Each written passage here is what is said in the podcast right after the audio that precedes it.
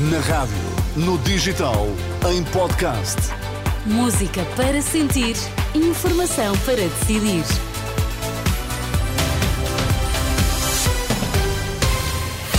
Boa sexta-feira, três minutos depois do meio-dia, vamos às notícias. Vitor Mesquita, o que é que temos em destaque? Banco de Portugal mantém crescimento do PIB para este ano, mas revê em baixa para 2024. Amadora Sintra, urgência de ginecologia obstetrícia e bloco de partos reabertos a partir das duas da tarde. As notícias com Vitor Mesquita. O Banco de Portugal revê em baixa o crescimento económico para 2024, deve ficar nos 1,2%, três décimas abaixo das previsões de outubro e daquilo que é esperado pelo Governo no Orçamento do Estado. Em conferência de imprensa esta manhã, o Governador Mário Centeno avançou ainda que a inflação deve abrandar no próximo ano e que pode mesmo atingir a meta europeia dos 2% em 2026, uma previsão que, para o Governador hum, do eh, Supervisor Bancário, é um sucesso. Ainda que uh, a redução nesta fase fase uh, final uh, da convergência para 2% uh, eh, seja, obviamente, mais gradual e a inflação, em termos médios, em 2024, prevemos que se situe nos 2,9%. Pode-se dizer que é um grande sucesso de, deste processo de desinflação Mário Centeno, na última hora, na apresentação do Boletim de Dezembro do Banco de Portugal, um tema a que voltaremos na edição da uma da tarde. Se prevê abastecer o seu carro nos próximos dias, saiba que o preço dos combustíveis volta a descer na próxima semana. Segundo avança a CNN Portugal, que cita fonte do setor, o gasóleo deverá ficar mais barato 2 cêntimos, já a gasolina desce 1 um cêntimo e meio. Reabre esta tarde o Serviço de Urgência de Ginecologia Obstetrícia e Bloco de Partos do Hospital Amadora Sintra.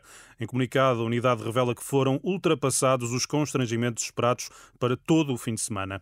A nota acrescenta que, para além de assegurar o serviço de urgência na especialidade, o hospital garante também a resposta em rede do SNS às utentes da Grande Lisboa. O Ministro da Saúde reconhece falhas no sistema de prescrição de medicação para doentes crónicos.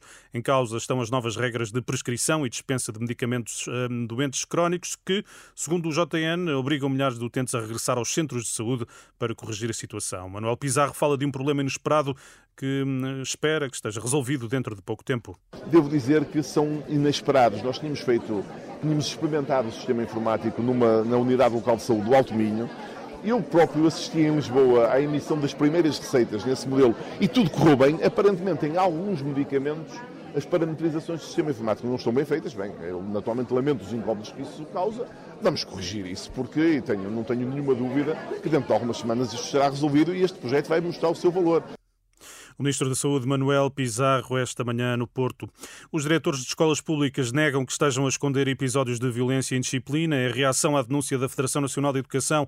A FNE diz haver um aumento de casos escondidos por medo e que os estabelecimentos de ensino tendem a ocultá-los. Ouvido pela Renascença, Filinto Lima garante que todos os casos conhecidos são encaminhados para as autoridades. Reconhece, contudo, não ter os elementos necessários para avaliar a denúncia. São declarações que já aqui escutamos e que encontra em rr.pt. Está em fase de rescaldo incêndio que deflagrou hoje no armazém de plásticos em Ermidas Sado, no Conselho de Santiago do Cacém. Segundo a Proteção Civil, as chamas consumiram essencialmente plásticos numa zona confinada. Obrigada, Vítor Mesquita, e até já. Até já.